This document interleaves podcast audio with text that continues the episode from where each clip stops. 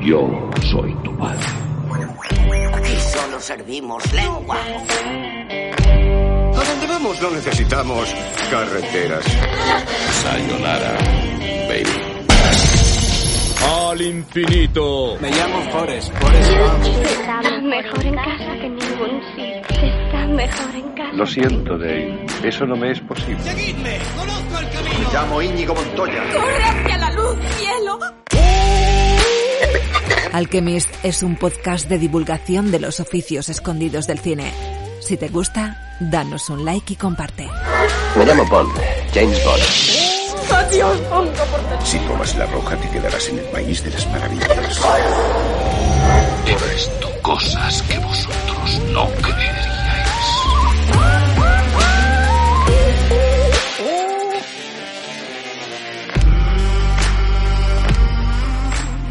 Buenos días, buenas tardes o buenas noches y bienvenidos a Alchemist, el primer programa de podcast en español sobre el cine narrado por sus profesionales, los alquimistas. En la próxima hora y pico vamos a compartir contigo el mundo del cine desde dentro, desde los ojos de la gente que trabaja en sus oficios, en talleres artesanos, desde nuestros ojos, el de los alquimistas. Así que ponte cómodo. Te habla Ruth Villamagna, pintora escénica de props, puppets y criaturas.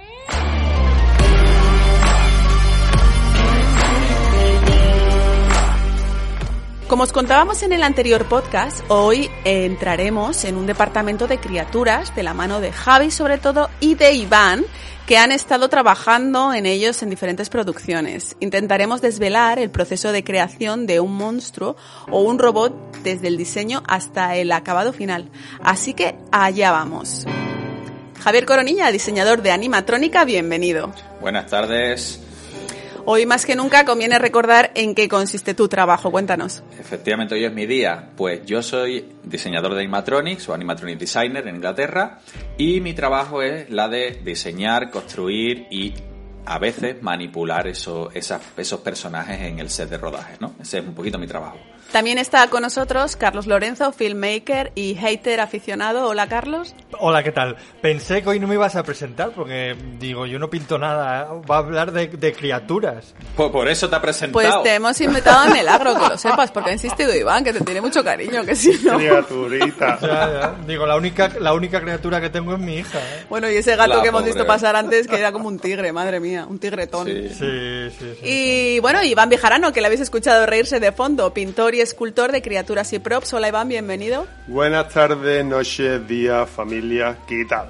Iván, haznos una breve lista de películas en las que has trabajado como parte del departamento de criaturas. Mira, lo tengo escrito aquí. Son muy pocas, pero como mi cerebro da para muy poquito, pues las tengo aquí. Mira, es eh, una de ellas y la primera fue la de Ira de Titanes. Eh, fue mi primera peli en el departamento de criaturas y en general en UK en una gran producción. Luego Exodus, eh, Tale of Tales, la de cuentos de cuentos, el cuento de los cuentos. A Monster Calls, o Un monstruo viene a verme. Los hermanos Grimsby, que eso, eso, eso es una historia.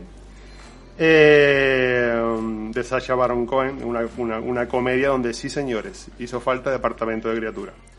Eh, el Rey Arturo y la espada de Aweshinauer, no me acuerdo. Y, eh, y, eh, la última fue, eh, por ejemplo, Star Wars, el episodio 8.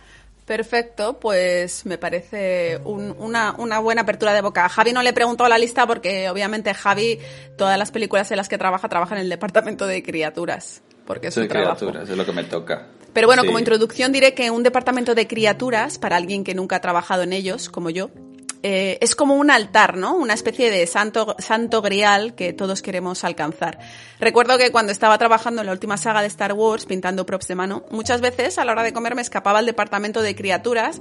Hay que remarcar que se llama así y es el nombre más cool del, del universo. Y entonces yo iba a ver a Javi y Javi me enseñaba lo que tanto él como sus compañeros estaban haciendo en ese momento y os aseguro que era increíble que de repente una cabeza de látex cobre vida en tu cara y empiece a mover boca, ojos, pómulos, cejas, dedos y tú estás viendo el truco porque estás viendo los cables y los mandos, pero da igual, te lo comes con patatas. Y es que el departamento de criaturas eh, es el departamento que todo el mundo quiere visitar. Creo que todas las celebrities que han visitado los platos de Star Wars han pasado por este departamento, ver- ¿verdad, Javi? Sí, suele ser un sitio en el que se tra- al que traen las visitas, ¿no? Es, es muy chulo, es un sitio muy chulo. Ah, es muy chulo cuando vienes de visita, obviamente. Cuando estás allí todos los días, pues ves el, ves el cartón, pero, pero sí, la verdad es que eh, las cosas que se hacen o lo que se puede ver allí es, es bastante increíble. Entonces, cuando vienen visitas, eh, bien sean actores o, o invitados, o el que sea, pues lo, no- lo traen. Lo traen, entonces. ¿Quién es? ¿Quién es? ¿Quién es? ¿Quién es? Por Claro, ejemplo. ¿quién Pues es? mira, que yo haya estado presente, eh, vino George Lucas, obviamente, Uh, vino Lucas. Spielberg, que lo vi muy de lejos. Guillermo del Toro, por lo visto estuvo, pero yo no lo, yo no le vi. ¡Ay, Guillermo, mi Guillermo! Qué Guillermo, tú, Guillermo. No lo Después digas, todo- no lo digas. No lo digas. no lo digas, que, la- que, quere- que queremos que nos escuchen. Actores casi todos pasan por allí y, y bueno, después pues Daniel Craig también creo que estuvo un día, pues estaban rodando 0007 al lado. Bueno, Daniel Y- Craig salió de y bueno. Stormtrooper, ¿no? En un cameo. Sí, sí, lo, de Stormtrooper quiere salir todo el mundo, hasta Tom Cruise, que ya contamos la anécdota de que el tío contaba de... de uy, lo que iba a decir. De hacerle la pelota. contaba de hacerle La la, sección pelota. Las JJ, de Javi. Sí, claro que... Lo siento, mamá, que sé que me está escuchando. Ahí he frenado en seco. Y pagó el tío ahí una barbacoa y unos cupcakes a, a todo Dios.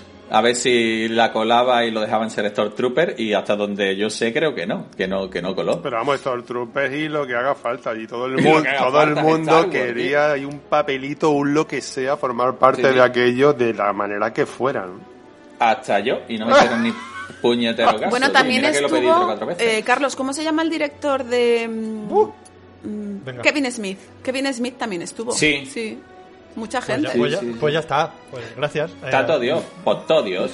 Pues todo Dios. Ke- Kevin Smith, que, Kevin Smith que ha dirigido Clerks 1 y Clerks, Clerks 2 también. Ya está. Bueno, y O sea, persiguiendo que a Amy y muchas más. ya, ya. Que está muy bien. A Pues mí me eso- gustaba eso mucho su su- Yo creo que tiene que ser el típico colega de todo el mundo, que todo el mundo, tío, que me voy a pasar por allí y se pasa y lo dejan entrar. es que es un, Pero- chi- un chiste que hacen en Big Bang Theory, lo de Clerks 1, Clerks 2. ¿no? Ah, mira, No. una, una pregunta que, que te voy a hacer, Javi. Eh, Sí. Porque, claro, mm, lo que dice Ruber es cierto, ¿no? De que el departamento de criaturas ciertamente es como el sitio, es el parque de atracciones, todo el mundo le mola estar ahí, o sea, llevan a las visitas de turno, tal. Pero yo, a- además de los actores de turno de la peli, ¿no? Que vengan pues a hacerse un live cast o cualquier historia. Eh, yo excepto en Star Wars, en el resto del Sí. departamento de criaturas, no, no era frecuente traer a, ¿sabes? A gente No, de sí, visita. sí, nada. yo creo es que Star Wars fue especialmente algo, bueno, donde eh, eso, que se llevaba mucha celebridad, ¿no? Porque eh, en Sí. otros departamentos de criaturas de otras grandes películas tampoco es aquello era no era aquello el paseo de la fama No, precisamente. pero tú sabes que Star Wars es un poco una feria. Totalmente. Interna. Sí, sí. ¿Sabes? Aquello, aquello está el Claro, día todo, el mundo o- quiere, quiere ver, ¿no? Es, está lleno de Sí. Mm. elementos icónicos, entonces todo el mundo quiere pasar por allí. Eh, verdad. bueno, pues como iba contando que todo es el departamento donde todo el mundo quiere estar, eh, también hay que explicar un poco que, que se compone por un montón de profesionales muy especializados y que trabajan en pequeños subdepartamentos, ¿no? Como pelo, fabricación, animatrónica, pintura, moldes. Eh, lo principal, la principal cuestión. ¿Cómo funciona un departamento de criaturas? ¿Cuál es el proceso de creación de un personaje paso a paso desde el diseño inicial al acabado final? Pero antes de nada, has dicho que hacen pelo. No, bueno, Ay, Dios mío, ¿por qué me las ponéis tan fácil? hay un depo- Nada, nada. Sí, sí, sí. Claro, hay un Lo, pincha, lo pinchamos. No, no, no, no, no. No, pues porque a mí yo estaba pensando ir a Turquía. Entonces, Pero te ponemos un tool. Te ponemos el tool y te lo pegamos y queda igual. Y no hay que y, y no duele tanto. Pues mira, Claro, Pero- hombre, con un poquito de Pero supergel. es que es el mismo proceso en Carlos. O sea, yo, fíjate, estuve en Turquía rodando, tuve que ir como cuatro o cinco veces y cuando yo veía a la, a la peña allí en Estambul, yo decía, mira, me tienen que matar. O sea, muy mal tengo que estar yo psiquiátricamente por una calvicie para que me hagan eso. Sí, ¿verdad? Por- joder, se veían los tíos ahí sangrando con una bandana puesta con una gasa y tú decías, Dios. Claro, pero eso Entonces, lo, lo dices tú que tienes pelo. claro. o todavía. Todavía. pero Pelazo, ahí- el Javi tiene un pelazo. Pero bueno, Anda, anda. revolviendo al tema, es el mismo proceso que, que hacen en Turquía. El pinchado, el, el air, air punching. Con la diferencia, Carlos, de que en el departamento de criatura te pueden poner pelo o plumas. Eso ya. Exacto. Eso ya está en tu elección, pero Ya, forma parte del menú. Cada uno que elija. Que, bueno, pues sí, pues volviendo, re, reilando, ¿no? El departamento de criaturas, como bien dice Ru, pues es un, ha dicho, ¿cómo era? Un montón de grandes profesionales especializados un atajo de frikis. Cada uno en lo suyo, ¿no? Gente muy jodida de la cabeza que, que le dedica todo el tiempo del mundo a su especialidad. Entonces, hay de todo. O sea, bueno, hay de todo. Hay gente de concepts, hay gente de producción de criaturas, hay escultores, gente de molde, gente que se dedican a sacar las pieles, eh, gente de animatrónica como yo, después hay gente de fabricación, que la fabricación es curioso, porque son fabricators, pero referido a que fabric es tela en inglés. Entonces, real, Claro, es, una, es un anglicismo. Efectivamente, es. Y de hecho rezan como animatronic designers, igual que nosotros. Lo que pasa es que ellos trabajan con tela y nosotros con metal, pero al fin y al cabo eh, estamos rezan igual, ¿no? Es el mismo, es el mismo puesto. Y gente, pintores, como puede ser Iván, y después gente de finishing, como puede ser María Cork o De todo lo que has dicho, no sé si, Ru- Sí. si Ruth eh, le parece bien, que es la que manda. Eh, yo, yo, yo creo. Joder, qué pesados sois. es que es así. Eh, ¿Para qué vamos a negarlo? claro. Me tenéis... Eh, que estaría bien, ¿no? Que, que, que explicaseis todos esos nombres que has dicho, qué es lo que hace cada uno. A mí me gustaría Madre mía. saberlo. Bueno, Iván, tú aquí me ayudas, ¿no? Hombre, claro. Hombre, claro, yo te ayudo en lo que haga falta. Es lo que haga falta. Eh, pues aguántame el cubano. Aunque está, Que- ah, au- aunque está con las babuchas puestas. Aunque está, con la, está malito. Tiene un. un Hoy estoy tocado, estoy tocado. Ayer Tiene un coronilla virus este. Ayer estuve, ayer estuve en la azotea hasta tarde, cogí un poquito de frío, pero nada, Javi dice que, que yo tengo un follavirus de Un, eso, un corona, un coronilla virus. que estoy hasta los ojos y voy a morir por la cara. Te, te sale No, la. de hecho tengo síntomas, estoy bebiendo agua, actually, así que Pues, eh, estoy, estoy de camino a la muerte. sí. Al lío. Pues, bueno, vamos a ver. Todos el estamos. recorrido aproximado, ¿vale? Que realiza una criatura desde que entra hasta que sale, ¿vale? Básicamente, pues ponemos el ejemplo de Star Wars, ¿no? Eh, una, un- una criatura, un personaje. A mí me gusta hablar siempre de personajes, pero bueno, una, de, una criatura. Primero partimos de un diseño. Ese diseño lo puede hacer, eh, depende de la película, lo puede hacer arte, ¿vale? Lo puede hacer el- el departamento de arte o como es el caso de Star Wars, dentro del departamento de criaturas tenemos nuestros propios concept artists, gente de concept, que hace los diseños de, de todas esas criaturas. ¿Por qué se hace así? Mm, Te diría que no lo sé, pero a efectos prácticos es mucho más sencillo tener gente de concept bajo el control del departamento que no gente que diseñe lo que sale de las mismas pelotas que después lo tenemos que construir nosotros. O sea, me imagino que... Sí, y además que, bueno, no tiene absolutamente nada que ver, ¿no? Eh, diseñar criaturas que diseñar un prop o diseñar un paisaje, Sí. una escenografía o tal. Son gente súper específica. a- Exacto. Que es justo Y- a lo que Luis Olmedo quiere dedicarse, ¿no? Efectivamente. Ahí, ah, eh, Bueno, el- a lo que se dedica, él ya es, eh, ya es artista conceptual, por ¿no? eso, por eso. Entonces, bueno, cuando primero se diseña la criatura, eh, una vez que se ha diseñado, ve- ven- se hace el aprobado del diseño, ¿vale? Eso tiene que ir a dirección hasta el estamento que sea, normalmente es el director. eh, viene, se hace una reunión. Obviamente no se le presenta uno a uno, sino se hace, por ejemplo, una secuencia entera, ¿no? Pues se le presentan todos los diseños de, de esa secuencia. Y va ahí el señor y dice, pues este sí, este no, este me gusta pero en verde, a este le ponéis tres ojitos más o lo que sea. Una vez que está aprobado eso, pues se pasa a escultura.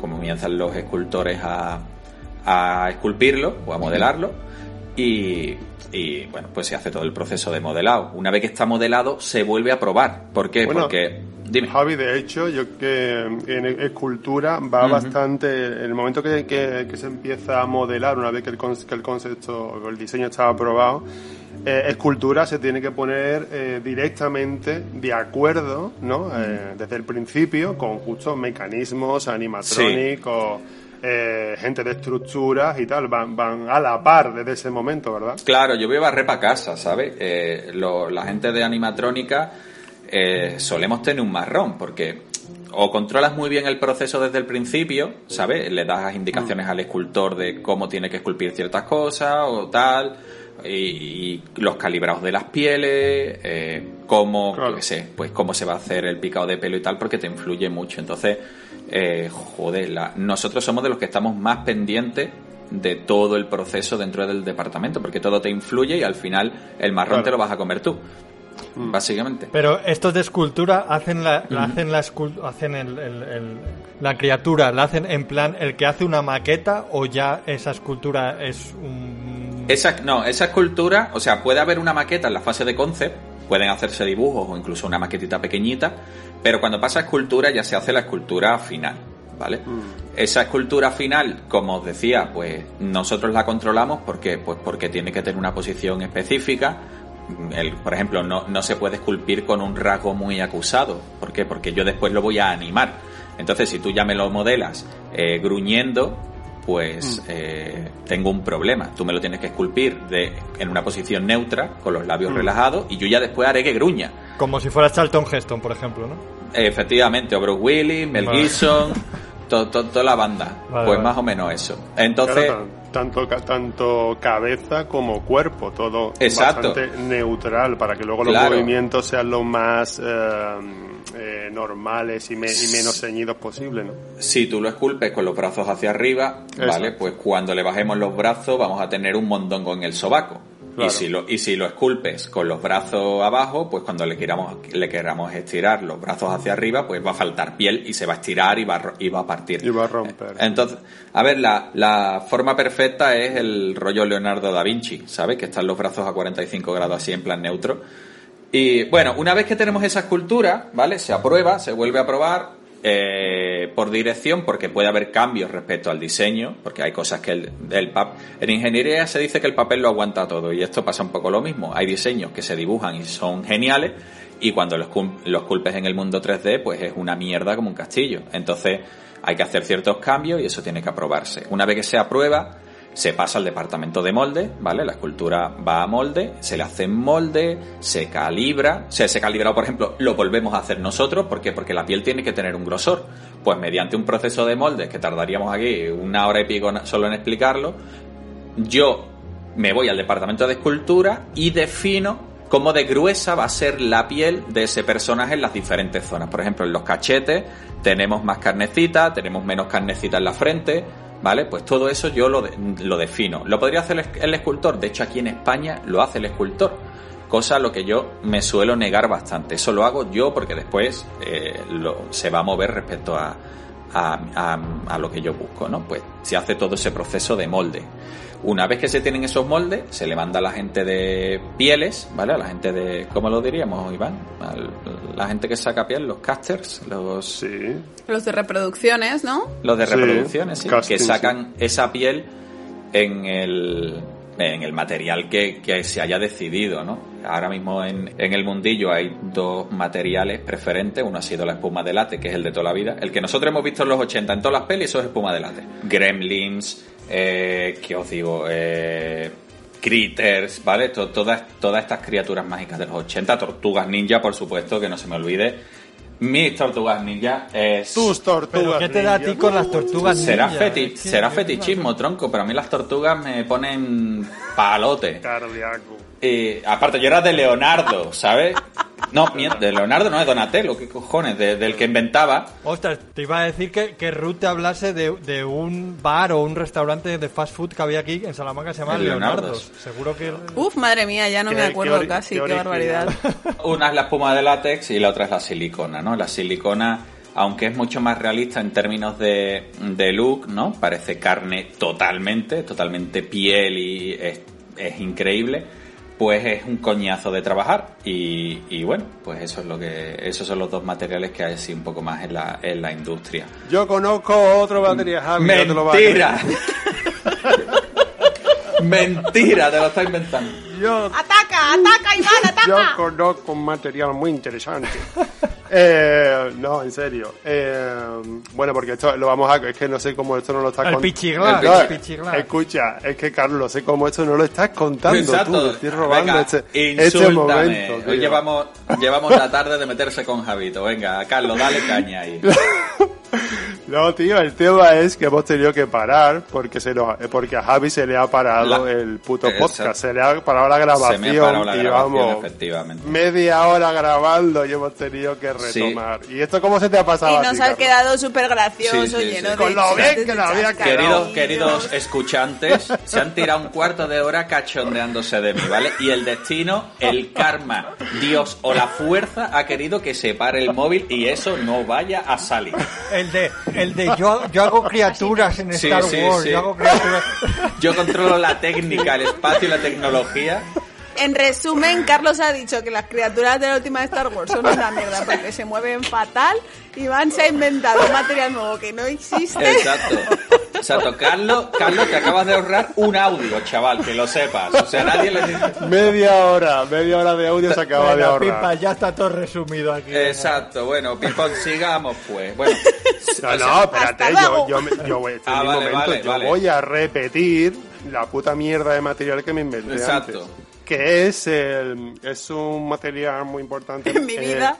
Silifoam, el silifoam, ¿qué coño es el silifoam? Y yo, pues eso es, un, eso es un material del carajo, con el que yo he currado en un, un par de veces para hacer criaturas tochísimas de 200. ¿dónde? Que antes ¿Dónde? no te lo he preguntado, pero ahora, ahora sí te lo pregunto, que no sé yo. Ah, que vas a pillar. No, no, no, no, es que me quedé con la duda. Me quedé con la duda y digo, pues ahora se lo pregunto, coño. se lo estará inventando. Se lo estará hijo de inventando de verdad. Pues mira, la primera vez, y la primera que yo conocí ese material lo trajo Conor O'Sullivan a su taller para Exodus.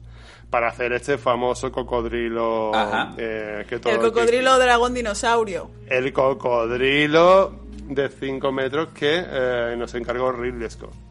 Entonces, pues para este trabajo en concreto, eh, trajo Conor O'Sullivan, que nos habló de que era un producto de la NASA y la hostia, que le había salido por un lado de la cara, pero oye, ahí estaba, lo trajo a toneladas. Está todo Un pagado. producto Eh, extraterrestre. ¿Y, y entonces en qué consiste este producto? En que era una aleación entre silicona y espuma.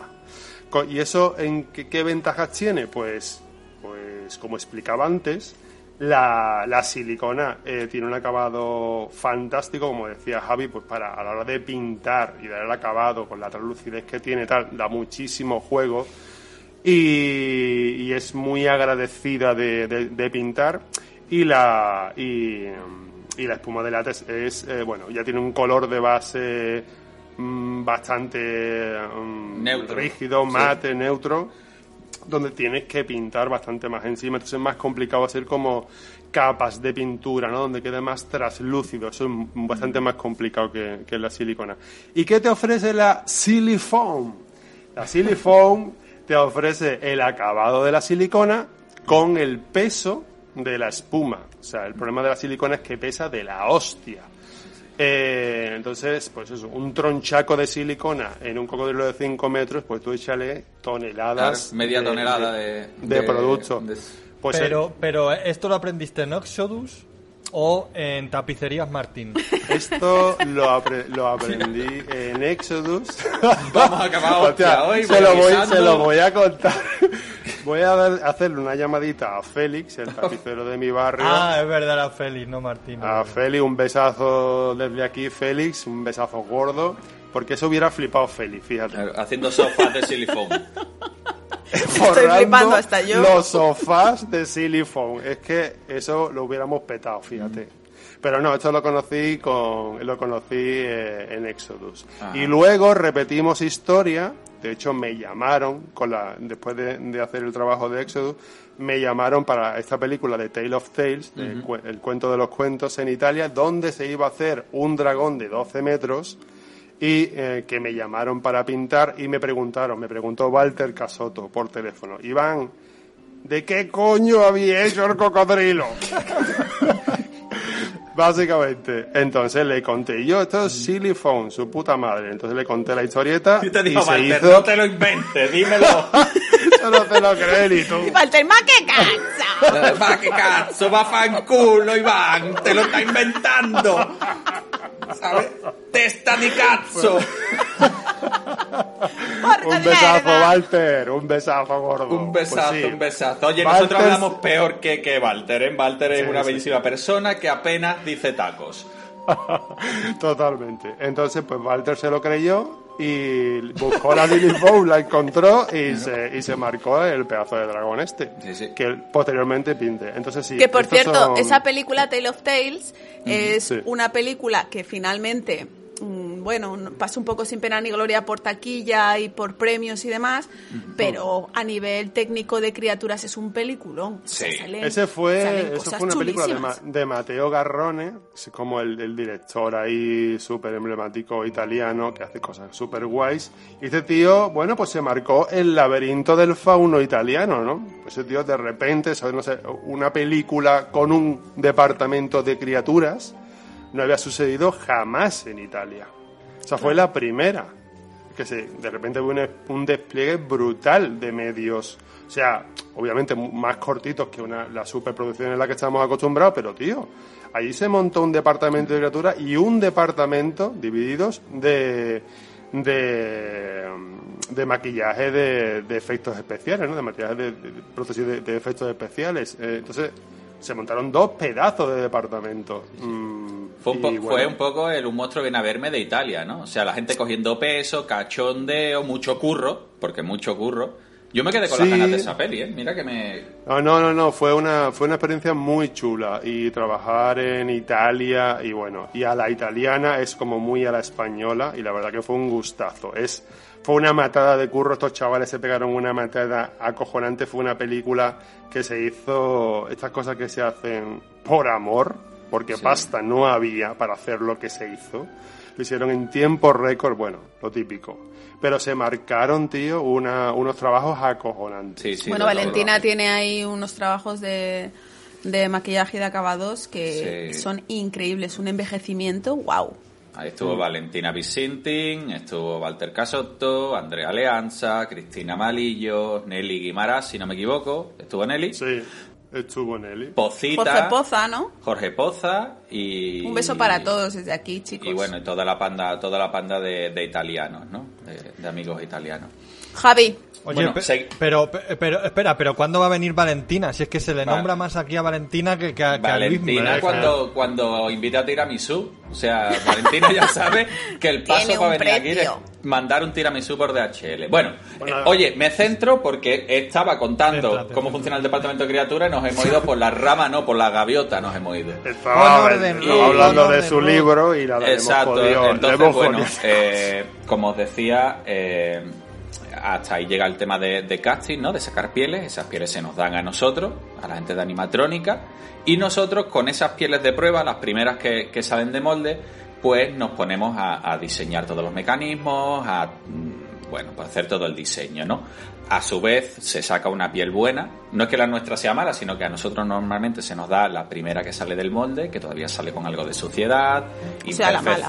la, la mala. sí, Lo que la viene mala. siendo la mala. La mala, la, La de mala. prueba, ¿vale? Y, y la segunda o, la, o las consecutivas, ¿vale? Esas ya son, digamos, las buenas, que son las que se pintan y a la que se le hace el finishing. Una vez que nosotros hemos diseñado los mecanismos y ahí bien en paralelo se le, se le aplica la pintura, pelo, piel y toda la historia, vuelven a nosotros las pieles y nosotros las colocamos en la animatrónica, ¿no? En los mecanismos, pegamos todo pegamos todo ese esos mecanismos y hacemos las pruebas pertinentes para que se mueva correctamente. Hay una figura ahí que es el, los fabricators, ¿vale? Que, que son diseñadores de animatrónica, rezan como animatronic designer también. Qué curioso. Qué curioso. Siempre me ha llamado mucho la atención. Ajá. Eh, sí, es algo que, bueno, que no entiendo yo muy bien que recen de animatronic designer, pero, pero bueno, es su trabajo es, es cierto que trabajan codo a codo con nosotros porque ellos hacen posible todo, pues toda la estructura interna de las criaturas, todo lo que son trajes de licra, con bolsas para peso y para imitar musculatura y todo y todo ese tema, ¿no? Entonces, eh, Para que el oyente se haga una idea, pues imagínate que un gordo va caminando con un traje de gordo y tiene que dar la sensación de que va... ¡Me comí un bebé! Entonces, las carnes que cuelgan se tienen que mover con una tonalidad. Entonces, entiendo que por eso se les llama animatronic designers, aunque Efectivamente. a mí es un nombre que me, me resulta un poquito raro. Sí, pero bueno, a, a lo mejor para es cosa ellos. de, a lo mejor es cosa de Scanlan, ¿eh? es cosa de, del departamento de Star Wars en concreto, pero yo nunca los he, no es que no los considero, me los menosprecie, me hacen un curro, se hacen unos patronaos en espuma Claro. y unas historias que se te caen las pelotas, o sea, son Brutales. buenísimos. Claro, pero los que se encargan de eso, de, de, pues, si hay que, pues, eh, pues eso, un, un traje de gorila o lo que sea, pues se, se, se curran todo lo que dicen, ¿no? Todo el patronaje de la musculación eh, de, de este traje, aunque lleve una persona dentro, ¿no? sí, sí, Para- es una y pasada. luego lleva la piel, ¿verdad, Javi? Sí, entonces, bueno, todo ese compendio de gente, como hemos dicho, escultores, gente de moldes, que, gente de pieles, ¿vale? Nosotros los animatronic designers, los fabricators y los finishers, que es gente que, que acaba, ¿no? En finishing, la última parte, el acabado final, esa gente pone en pelo, el pelo se inyecta uno a uno, imaginaos lo que es una criatura completa, picarle el pelo uno a uno en la piel, pues todo ese, es, como decía al principio, esa banda de, de geeks, de freaks o de picaíto, que decimos aquí en Cádiz, de picaíto. Médicos turcos. Médicos Exacto, de médicos, los médicos turcos, pues eso es lo que compone un, un, un departamento de criaturas. Seguramente me habré dejado algo, porque como estamos grabando de segunda, ¿vale? O haya repetido, pero el oyente ya sabe que es que no soy gilipuerta, que es que lo hemos grabado dos veces y puede ser que haya repetido alguna cosa. Ha dicho ¿Cuán- gilipuertas para que no le riña a su Dicho madre. gilipuerta, mamá ha dicho gilipuerta. Sí. Es que Este es mi espacio seguro, ¿vale? Mi espacio de seguridad y aquí dentro puedo decir lo que quiera.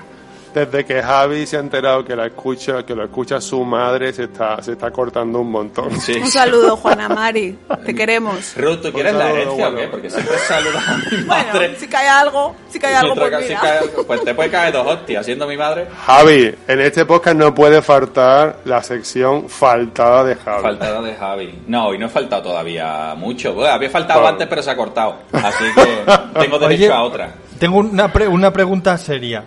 Em, tanto en estas cosas tan específicas que estás contando como en vuestros trabajos, ¿hay mucha gente que se dedica a eso o, o sois muy poquitos? Pues no, no te sabría. A ver, muchos no. ¿vale? O sea, no es como, eh, quiero ser actor, va, actor hay un millón. No, quiero ser director, pues otro anima- millón. Animatronic designers en Europa habrá. a ver, animatronic, te digo, gente dedicándose a esto en plan serio, haciendo pel- películas, Sí, ¿vale? que, vi- que vive de eso. Que vi- Muy pues pocos. habrá 20, 25, 30, 35, o sea, an- a- esas cifras, o sea, no te sé decir si 20 o 37, ¿vale? Sería un imbécil si dijera, no, no, no. Pues me- da igual, pero son muy por pocos, ejemplo, sí, son muy pocos. En eso, o sea, te puedo decir que aquí en España el único que vive, que vive, ahora con el coronavirus vamos a ver, que, vale, que vive Don haciendo- optimista, don optimista. Exacto. El único animatronic design en este país soy yo. Pero no porque sea más listo ni más guapo, sino porque soy el único que he dicho, pues vamos a pasar hambre porque yo nada más que voy a hacer criatura. ¿Vale? y Anda, burgués. burgués, que me he comprado una casa ahí en un pueblo y todo ahí. Me cago en la leche. Que... Mansión, tienes una mansión ahí. Y Sí, por sí, ejemplo, eso, Una los, masía. los que hacen la piel, ¿no? O los que ponen el- Claro. el- los No. pelos o las plumas. Los Silicon Runners o los Foam Runners, que ese es el nombre, coño, que no me salía antes, ¿vale? Los Silicon Runners o los Foam Runners, esa gente a buen nivel, es que habrá eso, 20, 25, 30, andamos en esa cifra. Maquilladores, maquilladores hay por un tubo, porque son igual que en CGI. Tú buscas un, un TD o un Technical Director, es un tío, esos son perfiles hiper específicos, pero después animadores en CGI hay a patadas, ¿vale? Pues esto pasa un poco igual. Es que en el, el departamento de criaturas, como está diciendo Javi, eh, pues eso, hay dentro del departamento, pues eso, están los escultores, están los de moldes, eh, los silicon runners, o los foam runners, eh, los animatronic designers, ta, ta, o sea, hay esos pequeños departamentos dentro del departamento de criaturas. Pero, sinceramente, en los depa- eh, gente que se dedique exclusivamente al departamento de criaturas hay muy poca en relación con cualquier departamento de cualquier otra película. Para empezar, en muy pocas películas se necesita un departamento de criaturas, en muy pocas. Y los departamentos, pues eso depende de la película, que haya más o menos efectos eh, físicos, pues habrá más o menos gente. En donde normalmente eh, donde hay más gente en un departamento de criaturas pueden ser en el departamento de moldes Sí. gente que hace moldes y sacan y que sacan la- las copias las reproducciones y tal puede ser el departamento más grande escultores muy poquitos Sí. Eh, pintores muy menos todavía Menos. Eh, o sea sí es así son Y además eh, está el caso de Henry, que el pintor de Star Wars, ¿no? Que es un tío que se lo hace todo él solo, vamos. Que si fuera por él no habría pintores más que él. Si fuera Totalmente. por él, no lo dejaba ni, a- ni al aerógrafo pinta. Eres hoyo por culo, Pues ¿sabes? eso, ahí lo, ahí lo, ahí lo tienen No más claro. Ese hombre ¿Cómo se llama? antes, Henrik, ¿sabes? Ese hombre ¿qué? es- Henrik Svensson. es Benson, ese tío es Dios. O sea, ese es, el, ese es el pintor de criaturas por antonomasia de toda Europa. Ese tío es la puta hostia, verlo trabajar. Pero eso es tan bueno, no solamente bueno, porque en el cine es una cosa que hay que recalcar mucho, que creo que no sé si lo hemos comentado más veces, pero no me cansaré de contarlo. En el cine no solo hay que ser la hostia de bueno, si lo eres, para tener, para tener buenas oportunidades, buenas opciones de trabajo, sino que además tienes que ser la hostia de rápido. Sí. Eso es un hándicap brutal en cine. Hay que cumplir con unos tiempos que son eh, oro Dinero. y tienes, Y claro, dinero. y tienes que resolver en el tiempo que tienes. Y sinceramente, el departamento de pintura en tiempo es el más precario de todos. Sí, ya sea criaturas, del sea prop, sea abajo. es así. Siempre. Nosotros siempre somos los últimos. Sí. Entonces, bueno, eh, es algo súper importante a tener en cuenta, que no es solo los trabajos que veis luego en las redes o veis en las pelis, ah, qué cosa, oh, qué bien pinta, qué bien modela este tío, qué escultor, no solo lo bueno que tiene que ser, sino lo jodidamente rápido y resuelto que tienes que ser para estar ahí al pie del cañón en esta industria. Eso eh, es algo importante. Y eso, y contestando a la pregunta de Carlos, muy poca gente vive del departamento de criatura. Muy pocos son los elegidos que viven todo el año de eso. Pero por, has Esa. dicho que hay pocas películas que tengan departamento de criaturas. Claro, es que Sí, muy pocas. Pero porque no hay temática, o sea, películas de, esa, de ciencia ficción o porque, eh, eh, digamos que eh, el, el CGI y todo esto, no, no, no, cada vez se hacen menos criaturas. eh. No, a, a ver, se junta un poco todo. Tú piensas que Todo para, mo- influye, para claro. montar un departamento de criaturas tienes que tener un volumen significante en la película como para decir voy a montar un departamento, ¿vale? Eh, ¿Qué es lo que ocurre muchas veces? Pues que no hay departamentos de criaturas. Por ejemplo, en Mary Poppins eh, yo se hizo el, o sea, el departamento de efectos especiales analizó que había una necesidad que era el paraguas que necesitaba ser animatrónico pero obviamente no montas un departamento de criaturas para hacer un paraguas ¿Vale? Entonces, ¿qué se hizo? Pues se llamó a John Nolan, que es un chaval que tiene su empresa en Londres, él, es un- él era un freelance eh, y decidió montar su taller, entonces él está todo el tiempo haciendo bichos, pues el departamento de efectos especiales llama a John Nolan y le dice, oye, tronco, me hace falta el paraguas. John lo construye en su taller y se lo da al departamento de efectos especiales para que ellos lo usen en la película. ¿Vale? Esto es lo que pasa en muchas, muchas producciones. Yo, yo, por ejemplo, estuve en Mary Poppins, ¿por qué? Porque yo en ese momento estaba trabajando con John, eh, la persona que estaba encargada de, de, eh, moverlo y cuidarlo en el set de rodaje, pues se puso enferma o algo ocurrió, no había nadie, y dije, bueno, pues venga, pues voy yo. Pero yo en ningún Algo, momento... algo ocurrió, algo ocurrió que no, ni te acuerdas que se, que se cayó por unas escaleras. No, lo hubiera tirado, ¿eh? Porque es de esas producciones que dices, tío, yo tengo que estar en Mary Poppins como sea, ¿vale? Pero sí, pasó y pasó, y estábamos comiendo y le dijo, ay, Dios mío, que se ha puesto malo, ¿ahora qué hago yo? Ay, ay, un, ay. es- Dije, pues, un espárrago en mal estado. Exacto, un espárrago. Ha ido a España y lo han secuestrado. Y Pero bueno, entonces- muchas veces también son los directores que, mm, que no están acostumbrados a trabajar con lo físico y trabajar en digital es ir sobre seguro, porque puedes quitar Hay y poner poco- todo lo que quieras y trabajar en, fi- en físico, aunque luego tengas que retocar en digital. Lo que ruedas es lo que ruedas. Y, ¿Puedo hacer mi y ya. faltada del día, porfa? ¿Puedo hacer la faltada? Dale ahí, Javi. Por favor. La faltada Venga, de venga. Javi. Adelante, El Javi. CG Sí, sí, abrid. Carlos, me tienes que hacer una entradilla. ¿eh, Una tío? cabecera. Eh, Sí, sí, Tienes que hacer una cabecera de la, la Más faltada para de Javi. Carlos, que tiene poco editando nuestros podcasts. Exacto. Vamos a, vamos a insultar al gremio del día, ¿vale? Que en cada programa vamos a ofender a alguien. Pues eh, hoy le tocan a los directores, ¿vale?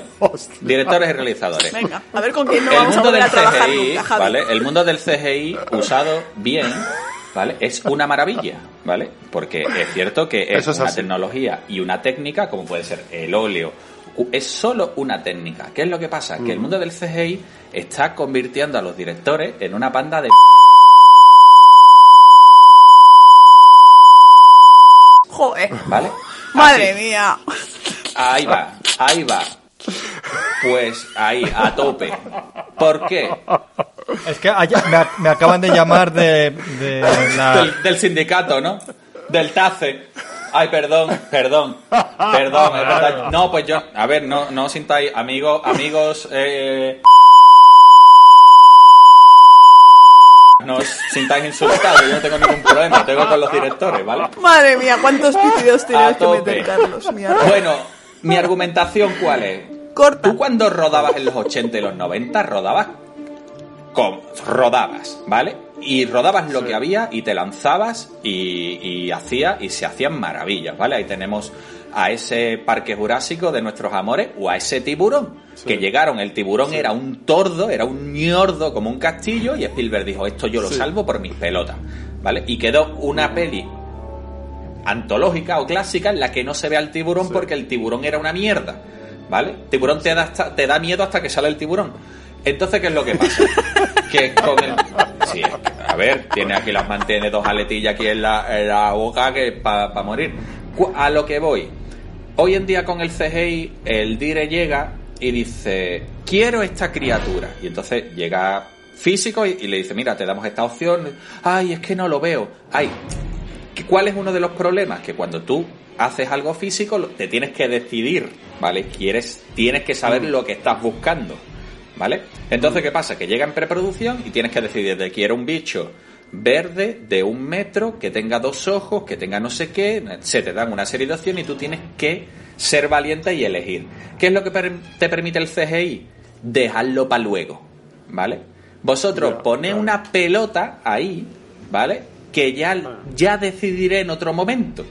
Entre, en, ¿Qué es lo que pasa? Que el proceso de CGI es mucho más participativo. Porque hay un director de CGI, ¿vale? Un tío de producción, se hacen concept, te dan una animación, mira, más triste, más feliz, más no sé qué, más no sé cuánto. Ay, me gusta esta, no sé qué. Es mucho más interactivo y mucho más largo. Entonces, cuando ruedas con cosas físicas, tienes que ser valiente y decir, tronco, esto se va a rodar. Oye, es que no ha quedado perfecto. Bueno, pero es lo que quiero, ¿vale? Eh, por, por eso digo que el CGI está acobardando, ¿vale? Ahora me, me- hola mamá, ¿vale? Eh, está acobardando o haciendo menos valiente a nuestros queridos amigos los realizadores, ¿vale? Entonces, Sí, y es otra de las... ¿no? Eh, Dime. No, que digo que tú no crees que, te- que, que producción tiene mucho que ver ahí en el, en el tema de que directamente la pasta, ¿no? Porque en- yo no digo que luego sea más barato, porque yo entiendo, entiendo que también, sin tener ni idea, en estoy hablando. Eh, entiendo que también la, la postproducción, ¿sabes? Que lleva también ahí a cientos de personas trabajando, ¿sabes? Pues a cobrando un salario como el que podemos cobrar todos nosotros. Entiendo que por dinero no sé si es, eh, es lo que tú dices, ¿no? Será por, bueno, pues luego la comodidad Claro, de poder elegir o sea, A, B, C ¿Cuántas veces, o cuántas veces ocurre de que, y en lo, mira, la saga de, de los Vengadores, eso está petado de cosas, desde decorados que se construyen y después resulta que el dire dice, ay, pero es que ahora se me ha ocurrido que, que me gustan las gárgolas que en vez de en verde en azules. Y dice, ya, pero eso está rodado, es parte del decorado, ¿no? Pues recortarlas. Y se ponen unas gárgolas CGI que dices, pero bueno, pero ¿por qué las habéis puesto? Yo siempre lo digo. ¿Por qué se hacen ahora Mm. tanta, tanta mierda en CGI, en CGI, en físico, tanta mierda en el cine? Porque se puede, ¿vale? O sea, tú tienes la peli de la momia esta de Tom Cruise, que la peli en general, pues no está malota, es un divertimento como uno cualquiera, y la, y la chica que hace de momia en un momento dado le hacen las pupilas. Y se le divide cada pupila en como dos mini pupilas, ¿sabes? Y tú, Ajá. y tú dices, ¿por qué han hecho esto? Si esto no tiene ningún sentido. Y, porque se puede. O sea, tú en los 80 o en los 90 llegaba eh, me- yo me imagino la sala o la sala de reunión y con todos los creativos y llega y llegaba uno y dice oye y por qué no le dividimos las pupilas en dos y entonces la gente me dice tú eres gilipollas no pero ahora como se puede pues llega el típico creativo productor productor ejecutivo o el que puñeta sea y dice oye y por qué no la dividimos las pupilas en dos y entonces el resto lo mira como diciendo bueno pues vale vale porque se puede hacer. Antes no se podía. Ya. La momia es muy mala. Es, es de las últimas que ha salido sí, la quizá- momia con Tom Cruise. ¿Hay una momia con Tom Cruise? Sí, iba a hacer Sí, un sí, reboot sí. de. Se intentó hacer un reboot de los clásicos de, del cine. ¿Pero Tom Cruise es la momia o cómo? No, Tom- La momia es Tom Cruise. Es- Exacto, la momia de Tom Cruise. No, Yo es que veo todo, todo lo que hace Tom Cruise, me gusta verlo. es que Tom Cruise pero- es chachi. Sí, sí. Yo también, yo también. Mira, yo otro también. ejemplo de Vengadores, tío. Hay una, hay un momento de la última de Endgame en la que ellos se meten como una máquina para, repres- para entrar en el mundo cuántico y tal. Pues ellos, ellos iban vestidos con su vestuario, ¿vale? Normal, de su vestuario de, de Capitán América, de tal. Y alguien dijo, oye, ¿y por qué no les hacemos un traje para todos igual? Ah, pues vale. Y entonces cogieron el metraje y sustituyeron todos los trajes con unos cascos, o sea, con el pifostio, con el pifostio que es conlleva. hacer eso. Porque a alguien se le ha ocurrido decir, ostras, y si llevaran todos el mismo traje en plan super chachi, hostia, pues vamos a hacerlo. El trabajo de la gente de vestuario tomar por culo, el trabajo, ¿por qué? Pues porque se puede, porque se puede. Pues sí. Y ahora es donde, ahora Es me buena, llueven los buena, audios, buena. ahora es cuando me, me, me- Es buena. la policía Los de- audios, madre mía. Exacto. Madre mía. Nada, ha sido, madre una, mía. ha sido una faltada estupenda. No, hombre, a ver. Pero eso, para, para rematar la, la, la pregunta de, de, de, mm, de Carlos de respecto al departamento de, de criaturas, de si la gente, con cuánta gente vive de eso, se puede vivir de eso, tal. También decir que eso, que es un, es un departamento donde, como dice Ruth, todo Dios quiere entrar ahí. O sea, y, y, y se necesita muy poca gente en muy pocas películas. Entonces, la competencia es brutal. Eh, entonces, bueno, pues muy pocos y en pocas ocasiones, en pocas ocasiones, o en- por lo menos en los departamentos que yo conozco que son de escultura y pintura de para criaturas. Pues, pues sí, es, es muy complicado, es muy complicado per- pertenecer a ellos o que te llamen para una película Claro. de estas tan grandes con cosas y, y gente tan concreta que normalmente se lo suele hacer todo para poder participar en una, Sí, en una película en el, en el maldito departamento de, de la producción no que sea. O sea, hablamos de departamento de criaturas Sí, sí. de cada una de las producciones. O sea, no es no Claro, hay un claro, sitio que se llama el departamento de criaturas. Es un No, departamento no. que se monta ad hoc, que se le dice ahora, para hacer la peli y después se desmonta. Entonces tienes que ser uno de los elegidos para Sí, esa sí, película es en concreto y que caiga en el tiempo en el que tú no estás trabajando en otra cosa y que en ese momento piensen Mm. en ti y, y un millón de variables que hacen que cada película sea un regalo, ¿no? Hay gente que te dice, ah, pero tú en verdad no me has hecho 7 o Totalmente. 8 pelis. Sí, joder, llevo 10 años, ¿sabes? Porque Pero ¿quién te dice eso? Sí, ¿Pero sí, qué sí, sí, clase hay de peña que ve la filmografía y dice, ah, pero tú en verdad nada más que has hecho Star Wars y un par de cosas más. Y dices, joder, menos mal, ¿sabes? Pues, ¿Pero en serio? pues con esas 8 o 10 pelis llevo viviendo 10, 12 años, ¿sabes? Entonces hay mucho Madre trabajo mía. de por medio, no son todo peli. O sea, yo, por ejemplo, el año pasado Claro. acabé Cristal Oscuro, pero me fui a DDT con los chicos estos de Barcelona a hacer una publi, que estuvimos ahí currando y tal, y, y se hace publicidad también, ¿vale? Curiosamente era una publicidad para, Mm. para una empresa de test eh, inglesa y se hizo en España, que por cierto no, no ha salido y es una pena porque es un trabajazo brutal, brutal. Entonces, que no son solo grandes películas, hay muchas muchas veces que en publi, en cortometrajes, en Totalmente. series, ¿no? Como Cristal Oscuro, pues... Sí, eh, o incluso o incluso documentales. o incluso documentales. Totalmente. También, también se Yo hacen. llegué a hacer un, un koala eh, para tu amigo, ¿cómo se llama? John. Para tu amigo John Nolan. John Nolan. Para un documental y, así, hicimos un koala estupendo y precioso y, y el animatronic designer tenía que desplazarse hasta Australia Sí. a mover el bichejo allí encalomado en un árbol. hombre. Yo hice el oso polar de esa misma serie de BBC, porque eso era una serie de BBC. Lo, mandaron al Ártico y se hundió. Tal y como lo metieron en el agua, se hundió. Hostia, yo recuerdo, yo recuerdo, tú estuviste ahí metido Contaminando el Ártico, madre mía, Sí, qué sí. vergüenza. Sí, sí. Hostia. Gracias a Dios no fue culpa mía. O, o, bueno, y tú, a ver, no fue culpa mía y tuvieron el detalle de no echarme el muerto a mí, ¿vale? Que también es muy importante. No es que no fuera mi culpa, es que encima no me, no me echaron el muerto. Pero sí, sí, o sea, o sea, en el programa que haremos algún día sobre, sobre cagadas monumentales, esa debe, esa debe de estar, la del oso polar. Y, Iván. y- sí, yo también le iba a preguntar a Iván, pero hazlo tú que lo haces mucho mejor. Bueno, le iba a preguntar por, por seguir un poco con el tema criaturas, ¿cuál es su primera película en la que él trabajó en el departamento de criaturas? Pues el departamento de criaturas fue, fue en mi primera peli, de hecho. Mi primera peli en, en Londres fue en, en el departamento de criaturas de la película Ira de Titanes. Una superproducción. Una superproducción, fue mi primera vez de muchas cosas. Con, Mi Va- primera- con Valentina. Con Valentina Vicentín, exactamente. Ella me, ella me, yo llevaba tres meses en Londres con mi inglés absolutamente nefasto, absolutamente. Y metí en una academia allí, pasándolo muy bien, la verdad.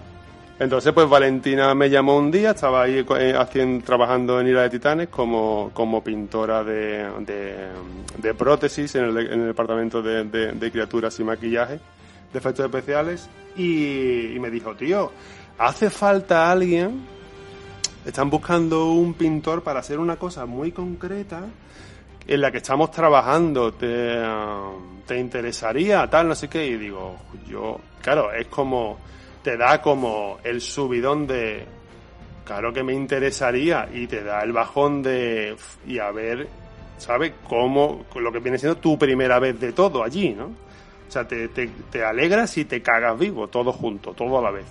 Pero yo me eché para adelante y yo dije, yo sí, tía. Dice, venga, pues le paso tu contacto a Conor O'Sullivan, que es de la, de, de- del, De los O'Sullivan de toda De la los vida. Sullivan de toda la vida. exactamente, de, de su empresa que es Creature Inc. Y, y dice, venga, pues, pues le paso tu email o tu, o tu contacto y le mandas el portafolio y si le gusta, pues te llamará y si no, pues llamará a otra persona, como pasa en todas partes. Así que le pasé mi, mi portafolio y el hombre me llamó. Me llamó directamente para trabajar, sin entrevista ni hostia. Gracias a Dios, porque... porque Sí, se si yo llega a que cuenta. hacer- Claro, si yo llevase una entrevista en ese momento, bueno, se hubiera partido la polla él y quien lo estuviera eso seguro. Allí haciendo en plan, no sé, mímica, en plan, yo qué sé, Macario y... tal. Sus a muñecos. saber, vamos, que esa- de esas podemos contar otra. Es Tú de- decías a todo que sí, ¿no? Mira, mi- yes, yes, ya, yes. Contaré, ya contaremos un día mi, mi primera entrevista gorda, que, que, Ruth, que Ruth la sabe, porque fuimos juntos para Frank y Winnie, de la que por supuesto, de la que por supuesto entre Ruth y yo eligieron a Ruth, porque yo era un saco de papa, eh, un saco de papa dando abrazos a todo el mundo allí. Esa era mi forma de hacerme entender, tío, eso era Sí, patético. daba, dabas golpes.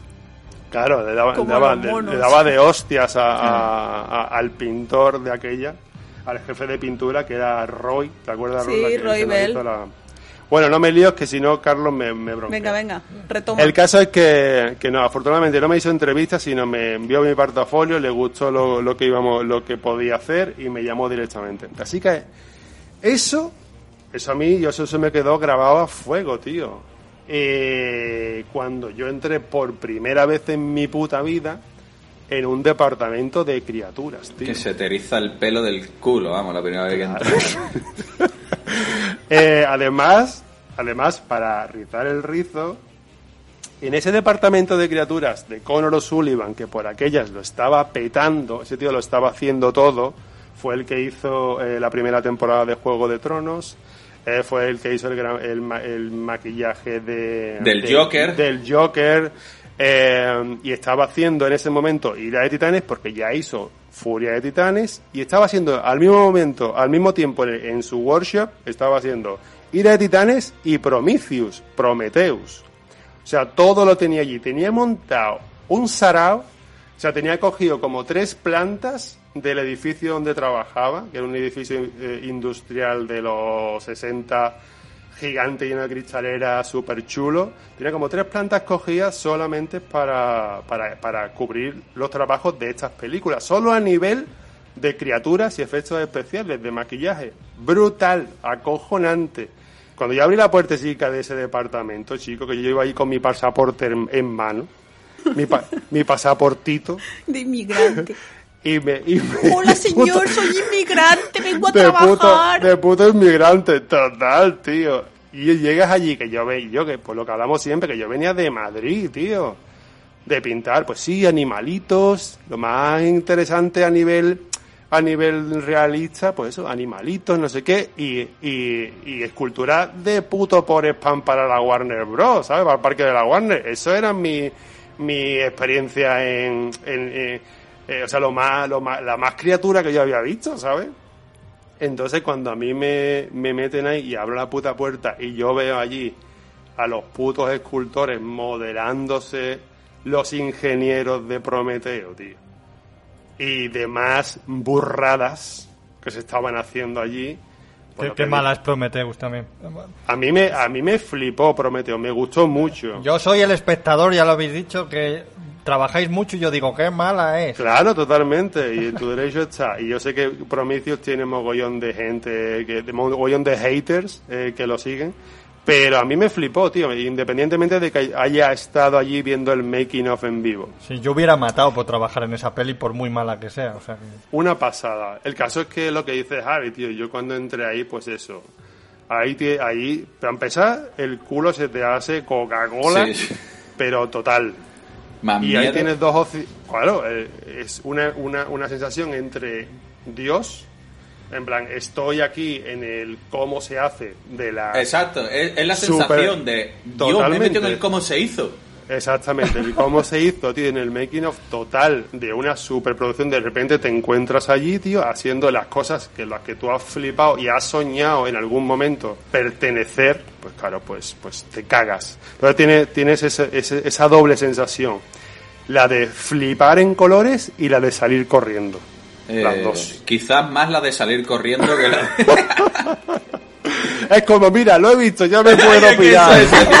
Además, tengo, tengo hasta el contrato Sí, firmado sí, de que he estado aquí. ¿Sabes Sí, qué sí. te digo? Ya me puedo morir, me puedo ir de aquí ya, ¿sabes? Hostia, Dejarme a, en paz. a mí eso me pasó ¿Y tú la qué primera vez, perdón, la primera vez que trabajé en Millennium y que fui, claro, era- digo la primera vez, la ¿Ese, primera vez. ese fue tu primer trabajo en un departamento de criaturas, Javi? Sí, limpiando moldes en, en invierno allí en Millennium F para Doctor Who, limpiando moldes con una Karcher en el fuera de la nave allí. Ese fue mi primer curro. ¿Con una qué? Con una, Con una? Karcher, con una de estos de presión, con la que limpias el coche. De presión de agua, presión. esto se hace para el coche, Carlos. Claro. Esto no es del gremio, Es- ¿eh? No, pues, pues, pues fíjate, eh, me ha salido ayer la publicidad en Lidl en Instagram que me compré una de esas, te lo juro. po- te lo juro, Vaya, ¿eh? qué chopechocho. Qué chope chocho. Que, pues, con- ese fue mi primer curro en Inglaterra. y Yo recuerdo, es que pensé eso, Iván. Yo, aparte, me acuerdo perfectamente. Yo estaba en Trafalgar, cuando me llamaron para decir, oye, vente el lunes, estaba en Trafalgar, en Trafalgar Square, ¿no? Donde está el. Ay, Dios mío, en Piccadilly, allí que hay una fuente grande, ¿vale? Está en la fuente. Sí. Estaba hablando con alguien. O, o- o no y, y me llamaron de mi. Pidiendo, o pidiendo o algo. Sí, sí. Con algún pidiendo. homeless estarías Eh, hablando. sí, a ver, siendo yo, seguramente estuviera buscando Forbidden Planet en un mapa, ¿vale? Pero, pero recuerdo que la- lo que pensé fue eso, decir, ya me puedo retirar. O sea, yo ya voy a trabajar en Millennium, ¿sabes? Ya de aquí me puedo retirar. Ya me puedo ir, sí. Y Totalmente. sí, sí, porque después, claro, llegas allí, te dan los moldes de Doctor Who y te dicen, ala, ponte a limpiar esto. Y dices tú, eh, voy a morirme. O sea, qué miedo más, más grande. ¿Sabes? Y era limpiar moldes. Javi, ¿vas a contar cuando te desmayaste en Millennium? Eso un día de cagada. El día de las cagadas lo contaré que me de, de cómo acabé en el suelo y Neil Gorton, Neil Gorton y el socio Ron Mayer dándome hostia a hostia viva porque me desmayé en la puerta, pegué una hostia. Oye, dicen que pegué una hostia, yo no me acuerdo de nada, pero pero sí, sí, sí, cuando me levanté tenía al señor Neil Gorton y eso pe- re- pegándome de hostias. Ahora entiendo muchas cosas. Sí, sí, sí. No, pero es lo que dice Avi, o sea, su primera experiencia en un departamento de criatura fue pintando moldes y no creáis que yo cuando entré en Ira de Titanes yo toqué una puta criatura. Claro. Eh, Eso te iba a preguntar. que Claro, yo no, ¿Qué yo qué coño voy a tocar una puta criatura, no, mira, yo te- lo que tenía que hacer era yo tenía, era un trabajo súper jodido, concreto y específico. Y era en el que, en el departamento de pintura estaba la fantástica Valentina Vicentín, estaba Marta Fein, otra puta bestia. otra, otra pintora que es una máquina. Y el David, ¿cómo es? David eh. Malibowski, Mo- Molobowski. ¿cómo Malinowski. Malinowski. ¿Cómo? Alenowski. Malinowski. Bueno, pues como sea, muy otra puta bestia que de hecho hace poco ha ganado un Oscar por su trabajo. Ese, ese es el puto nivel, ¿vale? Ese es el puto nivel. Pues tú llegas y a mí me llamaron por mi, por el trabajo que habían visto mío en mi portafolio pintando efectos de piedra. Por eso, concretamente, me llamaron a mí para esa, para hacer esa peli. ¿Y qué pintan las piedras en criaturas? Exactamente, pues yo ahora te lo voy a contar. Pues en este, en esta, justo en esta peli, ya lo hablé en, otro podcast, en, en, Ira, en de Titanes, pues habían reproducido en uno de los grandes sets de, de Pinewood el infierno, ¿no? Lleno de rocas puntiagudas y, y tal. Entonces, donde en esas rocas entraban el departamento de criaturas y, y efectos especiales de maquillaje, donde había supuestos dioses como medio empalados en esas rocas gigantes, ¿no? Entonces había parte que estaba hecho eh, en silicona y partes que habían hecho los de construcción de, eh, del mismo set, pues habían pintado esas rocas los de construcción. Y el departamento de criaturas tenía, tenía a Valentina pintando la piel de esos dioses incrustados en la, en la piedra y yo tenía que hacer la intersección perfecta entre eh, la piel que pintaba Valentina De la roca. Y la roca donde era todo silicona. Era un trozo de silicona que iba en- en- enchufado en la roca de escayola. Entonces pasaba de roca de escayola, roca de silicona y piel humana. Y piel humana. Todo eso. Entonces, pues para eso había tres departamentos. El de construcción que pintaba la roca eh, de, de escayola.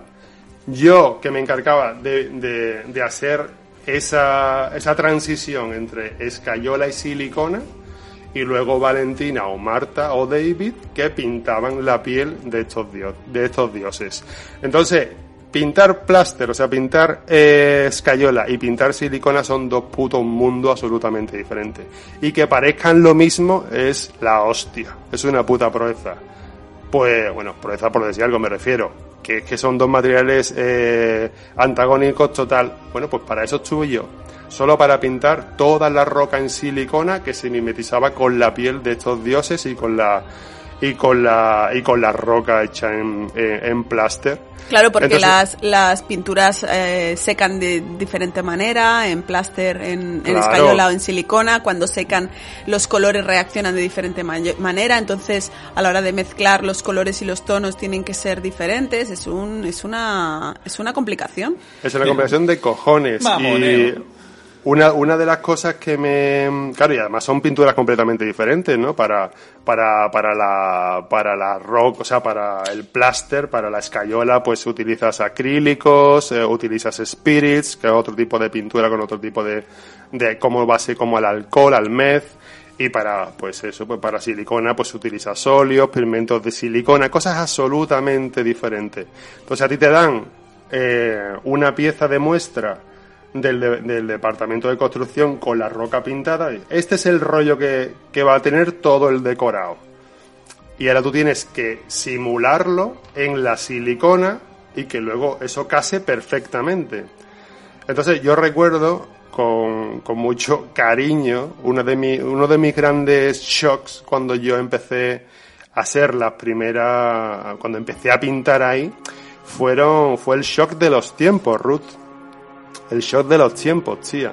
Acostumbrado a pintar como un gamo, ¿sabes? Claro. Como si se me fuera la vida. Eh, de, re- de repente me dicen, no, tal y como llego, todo con la tranquilidad, el té de, de- de rigor, y nada, tú vete haciendo tu sitio, no sé qué, yo, yo estaba allí histérico, cuando, que me saben, en plan, que me den ya algo para hacer, que porque yo hablar no hablaba, pero por lo menos, es que claro, no, y es que era mi manera de defender mi puesto, mi trabajo, porque yo no Lo que podía... hemos hecho en España siempre, que básicamente es partirte el lomo. Claro, tío. el- y era mi manera de comunicarme, trabajando. ¿Sabes? En plan, mira, ese tío no habla una puta palabra, pero pinta de la hostia. ¿sabes? No lo saquéis de ahí al desgraciado ese. Pues esa era, esa era mi única puta arma, ¿sabes? Entonces, pues, pues eso, pues de repente yo, yo estaba allí histérico, en plan, dame algo, dame, dame algo. Porque me van a No, echar a no. calle, claro.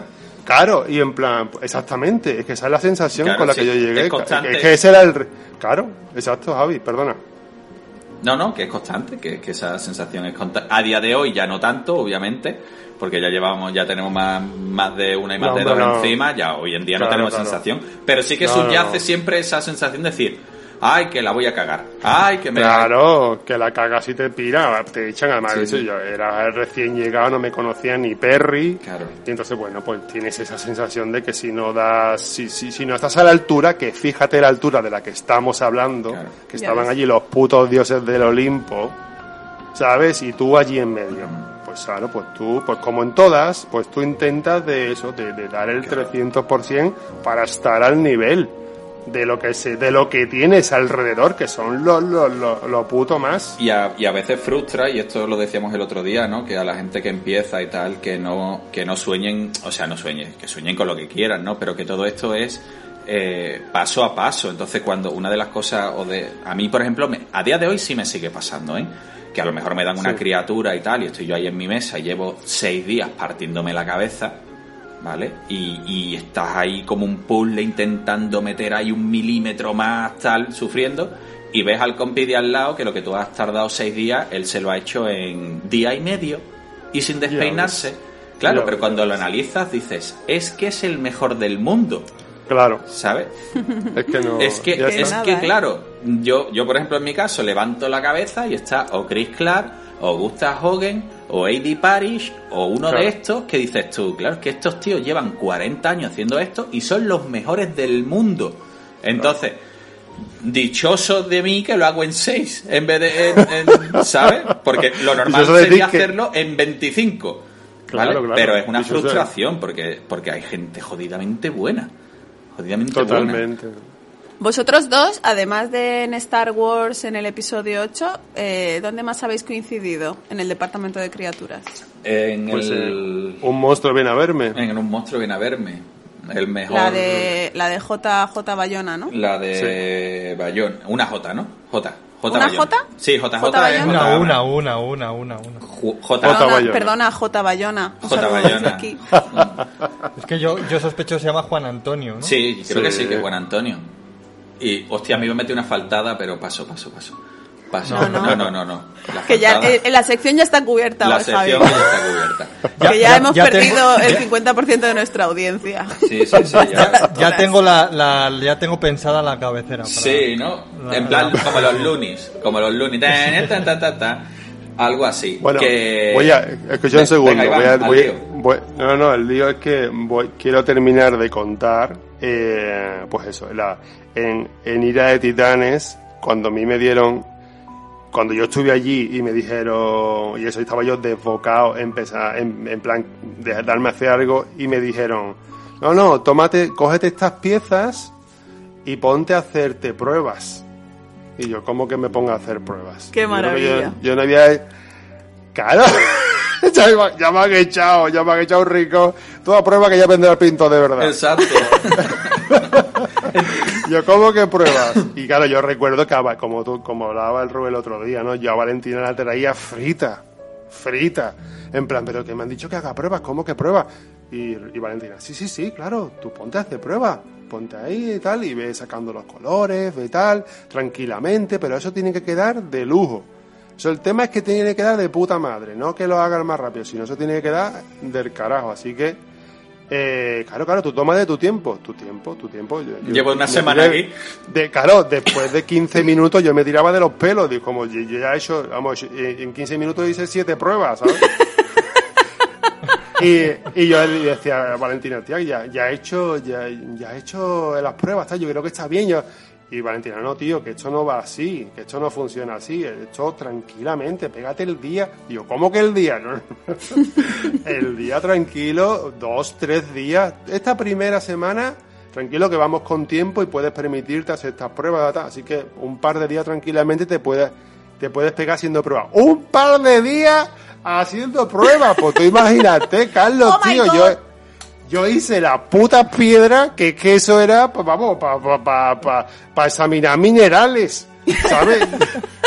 Yo hice una piedra que en mi puta vida, vamos, hice las piedras de Dios. Las Pues- piedras. Claro, tío. Piedras. Pues, eso solamente en las pruebas. Entonces, cuando llegó el día fatídico, después de dos días haciendo pruebas, que yo estaba allí pegándome eh, chocazo contra la pared, pues ll- llegó Dios con Oro Sullivan, venga, que, que traigan al puto inmigrante para acá. A ver qué coño ha hecho. Y entonces llegó el momento de enseñarle la. Yo, mudito, porque a mí, yo era el mudito de la producción, pues llegué allí con. con, sí, señor, aquí tiene usted la prueba. Con la, con la gorrilla, con la gorrilla liada en la mano. con la gorrilla en la mano. Y el tío cogió las pruebas, ta, ta, ta, las puso allí, se puso a mirarlas detenidamente, la- las puso a contraluz, el sol, el foco, no sé Espera, qué. espera, te, te falta decir, es como si lo estuviera viendo ahora mismo, como si lo estuviera viendo. Como si- Sí. No, no, no, es que lo estoy viendo. es que lo estoy viendo y eso no se me va a olvidar en la puta vida. Esa fue mi primera prueba de fuego. Y las comparó con las piedras que venían de construcción y lo que se tenía que hacer y tal. Y me miró, me dijo, esto está del carajo. Así, en Pero así, con acento de, de Bristol, pero... Con acento sevillano. Y entonces, pues el Iván apretó su culo, cogió su prueba y dice, sí señor, hasta luego. Se puso la gorra, abrió la y, gorra, me, y la puso... y me fui dando bote de alegría a pintar, que yo tenía piedra para pintar ahí como si lo hubiera mañana. No, en verdad eran pocas, pero muy, muy, Y muy te las pintaste, te las pintaste todas en, en, en una hora y media. No, no, que va, me, ya me relajé, claro, ya vi el tema. Además, que efectivamente era un trabajo que en principio se iba a ver de primerísimo plano, ¿sabes? Entonces, de verdad que había que currárselo. Y eso es muy de este tema, ¿sabes? De que. de. Pues eso, eh, el tema de la calidad, ¿no? Muchas veces. Eh, en Inglaterra, se- eh, dentro del tiempo que hay, a veces va súper apurado, pero cuando tienes tiempo y te puedes permitir hacer un buen trabajo, ellos quieren que eso sea la hostia. Y eso es lo que buscan, no que seas el más rápido del mundo cuando no cuando no hace falta, sino que pues que eso quede, que ellos lleguen, se lo presenten a se lo tengan que presentar y se les caiga el culo, eso es básicamente. Yo lo de las pruebas de pintura siempre he flipado bastante mm, con, con el tiempo que te dan desde el principio. Fue algo que, al igual que ti, me llamó muchísimo la atención, ¿no? Cuando te dicen, venga, hazte pruebas y te tiras dos días haciendo pruebas. O a veces Sí. una semana y es como, no me lo puedo creer, cuando te estés acostumbrado a hacer pruebas en una hora, como mucho, ¿no? Que ya llega tu jefe y te dice, venga, déjate ya de, de darle la vuelta ahí a la tortilla, ponte a pintar. Con- sí, exacto, Y es sí, Ponte a increíble. pintar de verdad. Deja Es de hacer increíble. el chorra y ponte a trabajar. Cuando, cuando en realidad es muy necesario. De hecho, es una manera de trabajar súper, súper productiva. Pues sí. Absolutamente, Bueno, pues absolutamente. volvamos al Porque luego va sobre verme, seguro. Sí, por favor. Que fue un proyectazo. Con En DDT, ¿no? En en DDT. Special Effects. Para da- DDT, para David y Monse, Monse David. El Grandísimos, Gran- grandísimos DT. grandísimo, pues fue un trabajaco, ¿no? O sea, yo, yo es el único trabajo en el que he cogido peso. ¿Vale? Fíjate. Tengo que decir, o sea, Eso- que eso, viendo con lo que pierdo yo, Eso di- dice mucho, dice mucho. ¿eh? viendo yo lo que pierdo en los, en los trabajos, pues... Bueno, hay que decir a la gente que Javi cuando viene a Londres suele dejar aquí unos 10 kilos, más o menos, sí, de media, ¿no? Y si voy a Jordania ni te cuento. Y si va a Jordania a rodar con Star Wars, pues trae 20 menos. Que 20 yo cuando menos. llegó a casa creí que era otra persona. Creí Sí, que era un pobre. ¿Y qué dice, y qué dice Juana Mari de eso? Juana Mari no me ve, Juana Mari no me ve, para Juana Mari siempre estoy gordo. Yo, yo estoy en casa y voy a mi casa y me mira y me dice, ¿estás más gordo, no? Digo, sí, claro, de ayer he mamá he cogido 3 kilos, ¿sabes? ¿Por qué? Porque, no sé, le, da- le gusta ofenderme, hola mamá, ¿sabes? Pero mi madre... Bueno, Javi, donde ¿De las quién dan lo las habrá toman? ¿eh? Que Claro, tú has heredado ahí todo, el- todo, el- todo la mala leche esa. Sí, sí, no, no, totalmente. He heredado la mala leche y su culo. Dígalo de ¿Cuántas ella, ¿sabes? veces, cuántas veces, Iván, nos ha dicho Javi, joder, estás más gorda, ¿no? ¿Cuántas veces? O a ti, estás más gordo, ¿no? Yo me quedo muerta porque es como, pero será. Sí, sí, sí. Claro, pues estoy criado así, o sea, todas mis taras tienen una razón de ser, ¿sabes? Y, y, y esa es una, o sea, yo llego a mi casa, me mira así de arriba abajo, lo primero es decir, o sea, no me lo está diciendo, pero me lo está diciendo, me está diciendo, váyatela como vienes vestido, ¿vale? Esa es la primera, y después me mira así y me dice, estás más gordo, ¿no? Y digo, Dios, Dios. Un monstruo viene a verme. Exacto, el monstruo viene a verme. Y... Oye, oye, pero, pero adelgazas porque no comes por la comida inglesa que es mala o de Para eso, tres? para ¿O eso hacemos todo? otro, otro episodio, pero se junta todo. La como menos, eh, descomo más, eh, el estrés y una serie de cosas de ámbito personal que hacen que pierda. Etcétera, etcétera. Exacto, exacto. Sí, pero el, estrés es, es punto clave. El estrés, punto eso. clave, efectivamente. Entonces, bueno, volvemos al monstruo. Pues el monstruo Sí, por favor. eh, fue un proyectazo, ¿no? Que hicimos ahí. Es que el, el monstruo es da para un podcast. Da para un podcast entero. Habría que. Hombre, traeremos a alguno de los del monstruo, ¿no? Sí, David, y, David y ¿Algún Monse, que algunos que sabemos que nos seguís en redes, a ver si Uh. alguno se anima, a ver si alguno de los dos se anima a venir aquí y charlar del monstruo con nosotros. Guiño, guiño. Si se atreve, ¿sabes? Pensé que, iba, que ibais a traer a Bayona. No, hombre, Bayona. Bueno, no. bueno, pues sí, sí, la Hombre, a ver si se apunta. Nosotros, nosotros Jota. Que se apunte. Nosotros- pero nosotros bueno, será cuestión. Que David lo llame. Y, y entonces, bueno, pues sería. eh, ese proyecto fue la leche, ¿no? Ahí curramos también de lo lindo. Eh, Mm. Comimos de lo lindo, nos lo pasamos genial. Y bueno, yo creo que todo eso se trasladó en la película, ¿no? Ahí tuvimos todos mucha responsabilidad por el hecho de que nunca se había hecho algo así en España, con ese Mm. tamaño y esos volúmenes. Y porque aquello podía haber sido una lucha de egos. Porque vamos, estuvisteis haciendo, para los que no lo sepan, que seguro que son muy pocos, el monstruo que visita al niño, que es como una especie de árbol gigante, ¿no? un árbol una gigantesco. especie de monstruo enorme, titánico, hecho de ramas y troncos. Exacto. Entonces todo eso se hizo, se hizo una versión a escala real del pecho hacia arriba, lo- los brazos, una pierna, todo escala y todo animatrónico, todo eh, moviéndose lo mejor que se podía y bueno, y fue, ya te digo, en mi caso fue eh, un fue bastante potente por el hecho de que me quedé un poquillo allí de, de controlando, ¿sabes? Pues la parte de, Un poquillo, ¿no, hermano? poquillo. Era, era el, el bueno, puto amo. Bueno, yo marqué, me en las cuatro esquinas de mi mesa para que no se, para marcar el terreno y, y- y bueno, pero hicimos todos un proyecto increíble. Ya te digo, podía haber sido una lucha de egos porque claro, se trajeron a la crema y la nata de este país, ¿sabes? Mm. Se trajeron a Nelly, que estaba en Guardianes de la Galaxia por esa época, a Nacho, que andaba por Juego de Tronos y tiene su propio taller, que este año se ha llevado el Goya porque no le quedaba otra, ¿vale? Estaba nominado dos veces. Estaba nominado dos veces, o sea, Nacho es Nacho, estaba, ¿qué te digo yo? Cristina Malillo, estaba, estaba la crema y la nata de este Estaban país. Raquel y Jordi. Ahora Raquel tienes que decirlos Jordi. a todos. Cuando te pones a No. nombrar ya hay que nombrarlos a todos. Dios mío, a mí- voy a abrir el IMDB y todo para decirlo. Bueno, estáis todos saludados, todos sabéis quiénes sois y sois Estaba la Noé. Serrano. Noé Serrano, estaba la crema Estaba y la Leis. nata. Entonces, podría haber sido aquello una Lorena. lucha de ego. Y sigue la, jefa, ya. La- Es que va a haber alguien que va a decir, joder, no me ha nombrado. Bueno, pues que me Pues nada. Juan. Olmo. Sí, que Juan no, Olmo, que no, ¿verdad? que nos escriban, que Simon escriban más y se, y se que dejen mande- ver que más. escriban. Que escriban, que nos escriban una queja. a Entonces- arroba entonces ya te quejas.com. A digo. mi madre. Estaba mi, mi madre, mi, mi madre, hermano. mi madre no fue, pero sí que es cierto que he visto fotos allí currando y aparece mi mujer cargando ramas y digo, pero ¿cuándo estuvo mi mujer allí cargando ramas? ¿Sabes? Ana, es que es una infiltrada. Ana es una infiltrada en todos los departamentos menos en el de Star Wars. Siempre acaba por ahí metida currando. Y bueno, entonces, eh, podía, como digo, podía haber sido una lucha de egos porque había mucha gente cojonuda, pero aquello se formó un equipazo, un equipazo de la leche. O sea, ahí Brutal. El, el dato es que el chino de abajo que tenía el bar a las 6 menos 5 empezaba a pegar las mesas. Porque sabía que a las 6 bajaba la tropa Goofy y le daban las 9 de la noche allí tomando papas bravas y cerveza, hecho unos energúmenos. O sea, la gente no acababa de currar y se iba a casa. No, no, nos tirábamos hasta las 9, las 10 de la noche en, Sí. en el bar. En todos los Sí, días. Lo bonito de, de- de- de ese proyecto, yo creo que por eso, para mí, eh, y eh, yo creo que para Javi también, eh, es el proyecto que más he disfrutado de todos los que he hecho, de todas las áreas. o sea, lo he disfrutado a tope, pero porque, porque hicimos familia, tío.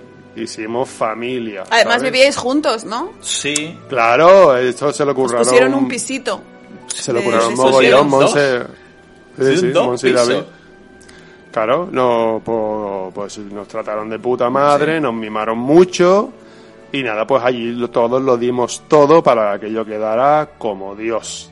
Así que, pero es lo que, lo que dice Javi es muy interesante, el tema de la lucha de egos, ¿no? Que, que en la que puedes caer fácilmente cuando vienes a gente que está acostumbrada o a trabajar sola, o a ser el jefe de su taller, o a ser, ¿sabes? Eh, hacer su propia obra, como era el caso de, De Noé. de Juan, Se- de, de Juan, de coño, de, De Noé Serrano. de Noé Serrano, eh, tal, Nacho tiene su propio taller, eh, él es eh, el head of department de, su, de sus historias, ¿no? Entonces, pero qué va, tío, hubo muchísima humildad, tío, subimos a trabajar muy bien en el equipo, hicimos piña y, y por eso las cosas salieron como salieron, tío, salieron de putísima madre y bueno, eh, eh, Monsi y David estuvieron coordinándolo todo, tío. Y, y coño, y por eso, bueno, salieron las cosas de putísima madre. de- Nos partimos lomo como siempre, como no, no te queda otra de hacer, pero coño, con gusto, ¿sabes? Con gusto, porque estás trabajando entre colegas, tío, porque te haces colegas, digo, casi familia, nos decimos ahí, que la temporada que nos pegamos tan buena.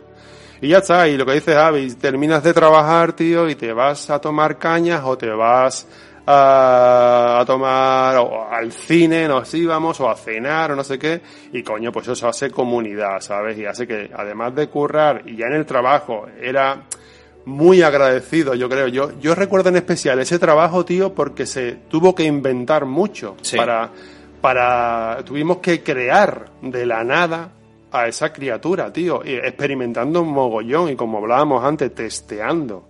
¿Sabes? David y Monse nos dieron muchísima, muchísimo tiempo, todo el que pudieron, eh, para jugar literalmente con, con materiales diferentes, como le pasó eh, lo- lo- lo- lo pri- las primeras que montaron, que hicieron algo allí, eh, que montar el la primera parte de, de la criatura tal cual real fue Cristina Malillo y, Y Nelly. y Nelly Guimaras. Ellas dos, estas dos tiarracas, de la nada, sacaron el pie del monstruo entero y se lo inventaron ellas, tío. Se inventaron la fórmula, la manera.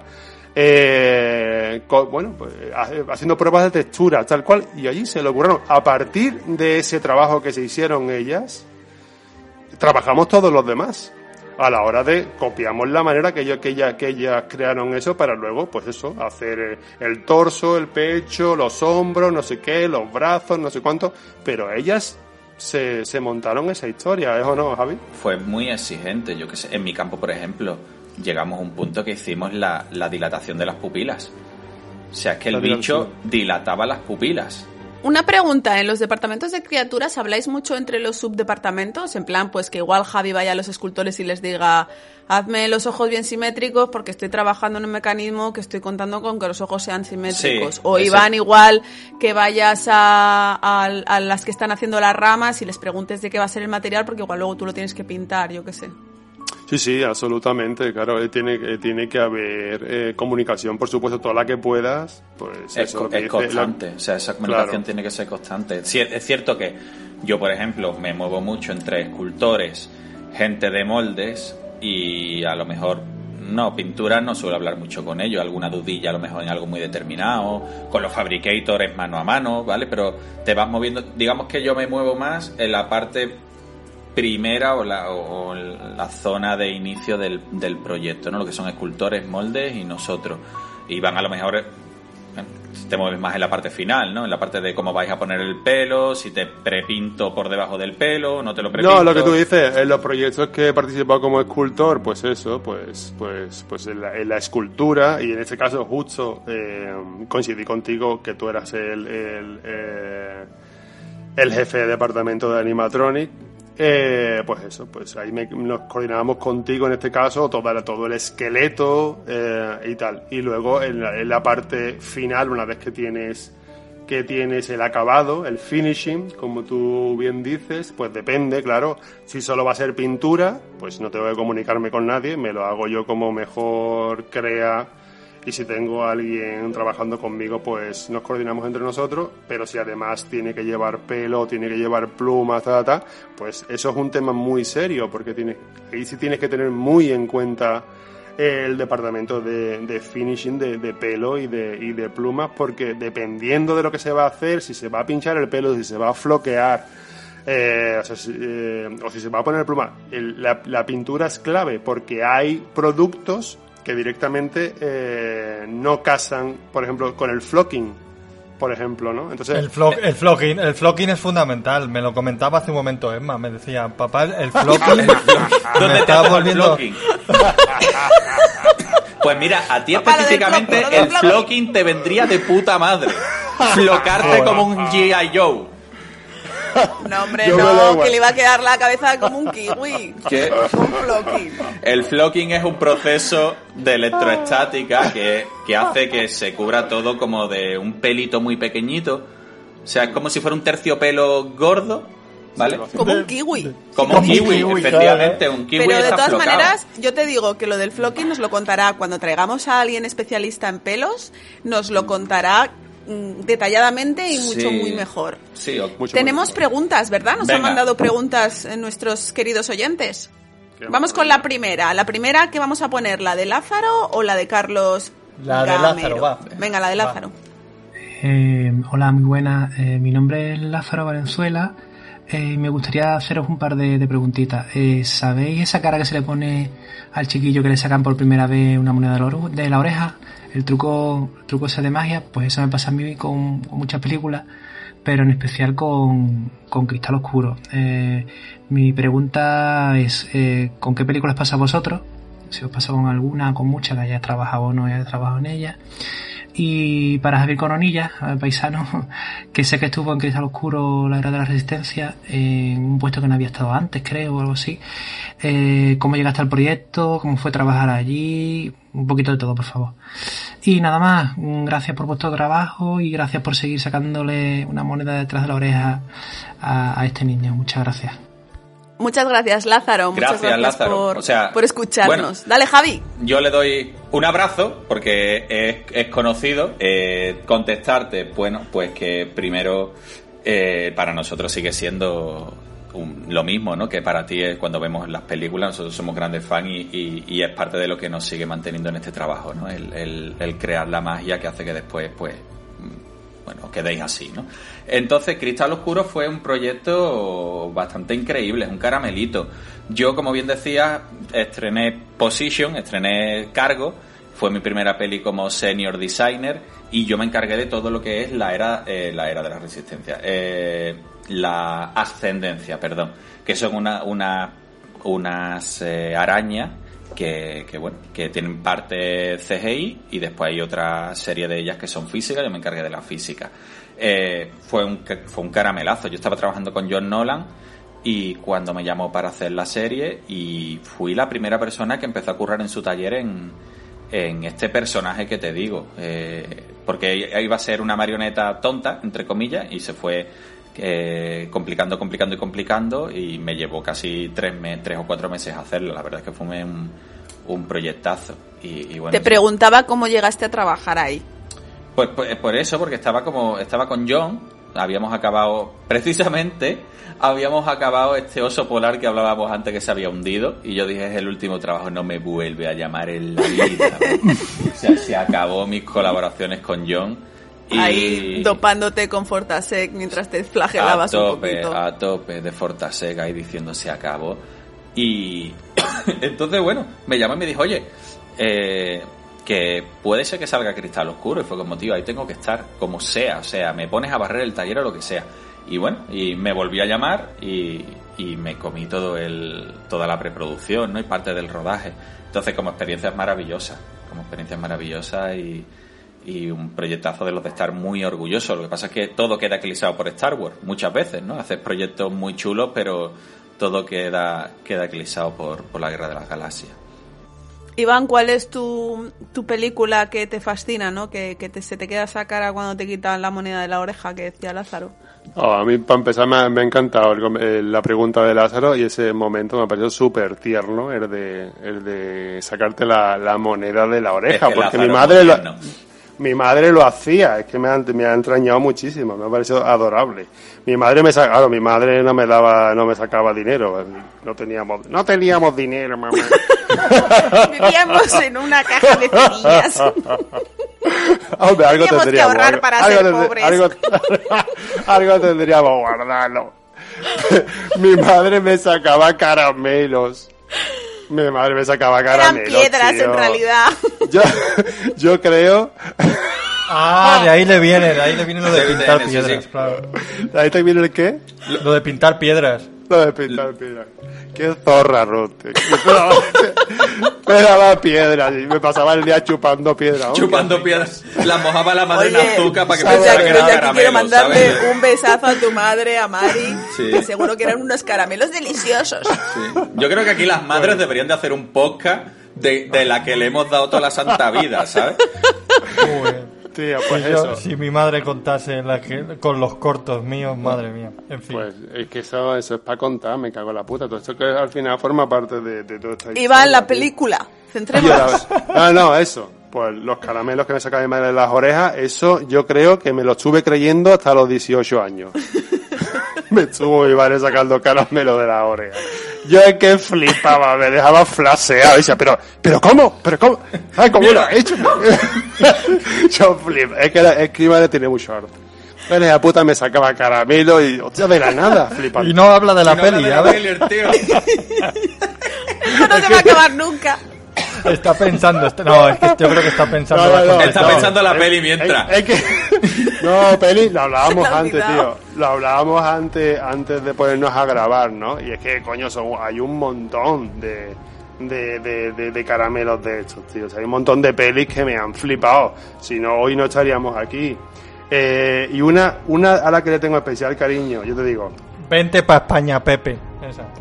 yo me, yo me cagué, tío. Yo dije, Dios, o sea, es, o sea, esto, esto es, esto es verdad. ¿Sabes? Esto es, esto es de verdad. Esto es así. Fue, fue con Depredador, tío. Uh, A mí Depredador me mató. tío, Uh. Me mató. Yo fue, fue la, o sea, seguramente porque ya yo tenía una edad cuando vi Depredador. O sea, yo he visto muchas otras películas hechas también las criaturas por los grandiosos de Stan Winston Studio, ¿no?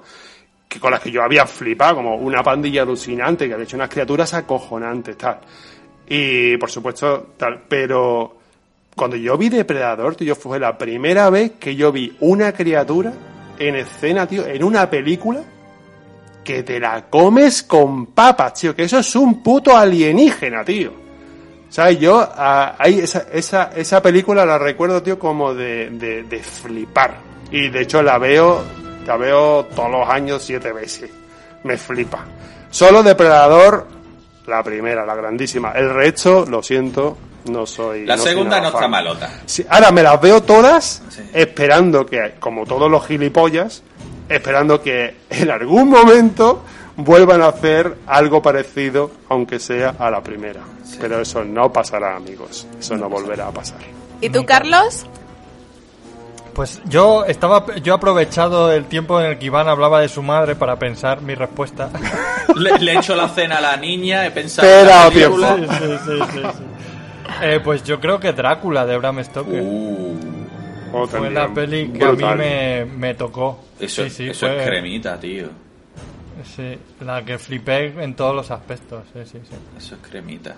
¿Y tú, Ruth? R- Ruth, Yo no sé, tengo un montón, la verdad, porque... Una peli polaca que vio en El Checoslovaquia. otro día, el otro día salí en un podcast en Scanners y, y bueno, pues los chicos me pidieron cinco películas que me hubieran marcado y elegí Momo de bueno basada en una obra de Michael Ende. eh, elegí La tumba de las luciérnagas que es de, de los estudios Ghibli. Elegí El Club de los Cinco de Breakfast Club, que es una peli de adolescentes que Por también... fin una película que ha visto alguien. Sí. Oye, perdona. Y elegí, y elegí El Señor de los Anillos. Y supongo que es esa. ¿no? La que más me fascinó a nivel cinematográfico de ir al cine. Además, yo era un poquito friki de Tolkien, me, había, me gustaba mucho su universo y había leído sus libros y, y fui al cine y me maravilló. Y, y desde luego creo que esa es la trilogía de, de, de mi vida, ¿no? Mm, quizás en- estaría entre esa y la de Regreso al Futuro, pero creo que esa es la que me dejó como muerta de Ostras, decir, Acabas de subir cinco puntos en el habitómetro, ¿eh? Sí, sí, sí. No, espera, espera, que ahora te va a flipar una que me acabo de acordar yo, que también me dejó a mí tocado, que me acuerdo que la vi en el pueblo, yo solo, mientras mis padres estaban en el patio cenando, yo estaba dentro viendo la tele y me fui hundiendo, viendo la peli en la tele, me fui hundiendo en el sillón así poco a poco, poco a poco. La cosa.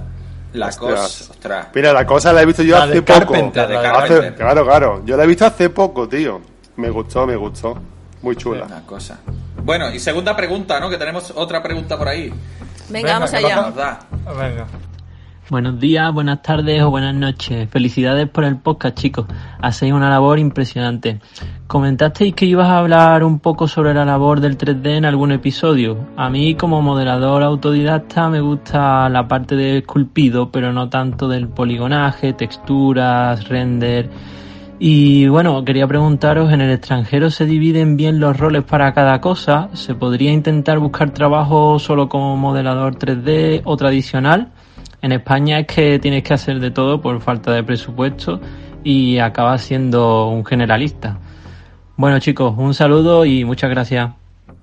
Gracias a ti, Carlos Gamero, porque no ha dicho su nombre, pero lo ponía en el remite del email. Gracias, Carlos, por escucharnos y por mandarnos tu pregunta.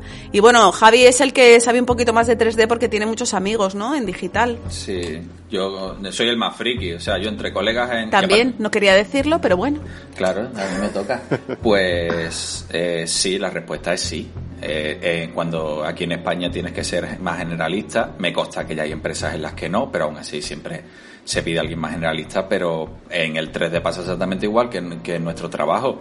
En empresas como NPC, Framestore, ILM, todas estas empresas, eh, tú eres tú eres escultor, o sea, escultor, sí, escultor 3D, ¿sabes? Eres un escultor.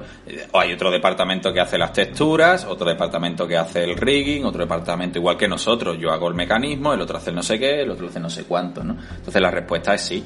Eh, aparte gente súper especializada, no es solo que haya gente que sea escultor digital o modelador 3D, es que es de hard surface, que es gente que solo hace máquinas, naves espaciales y tal, o de soft surface, que es gente que hace criaturas, o sea, que es que está dentro de los departamentos. Claro, es todo un universo. Entonces la respuesta de si hay especialidad, sí.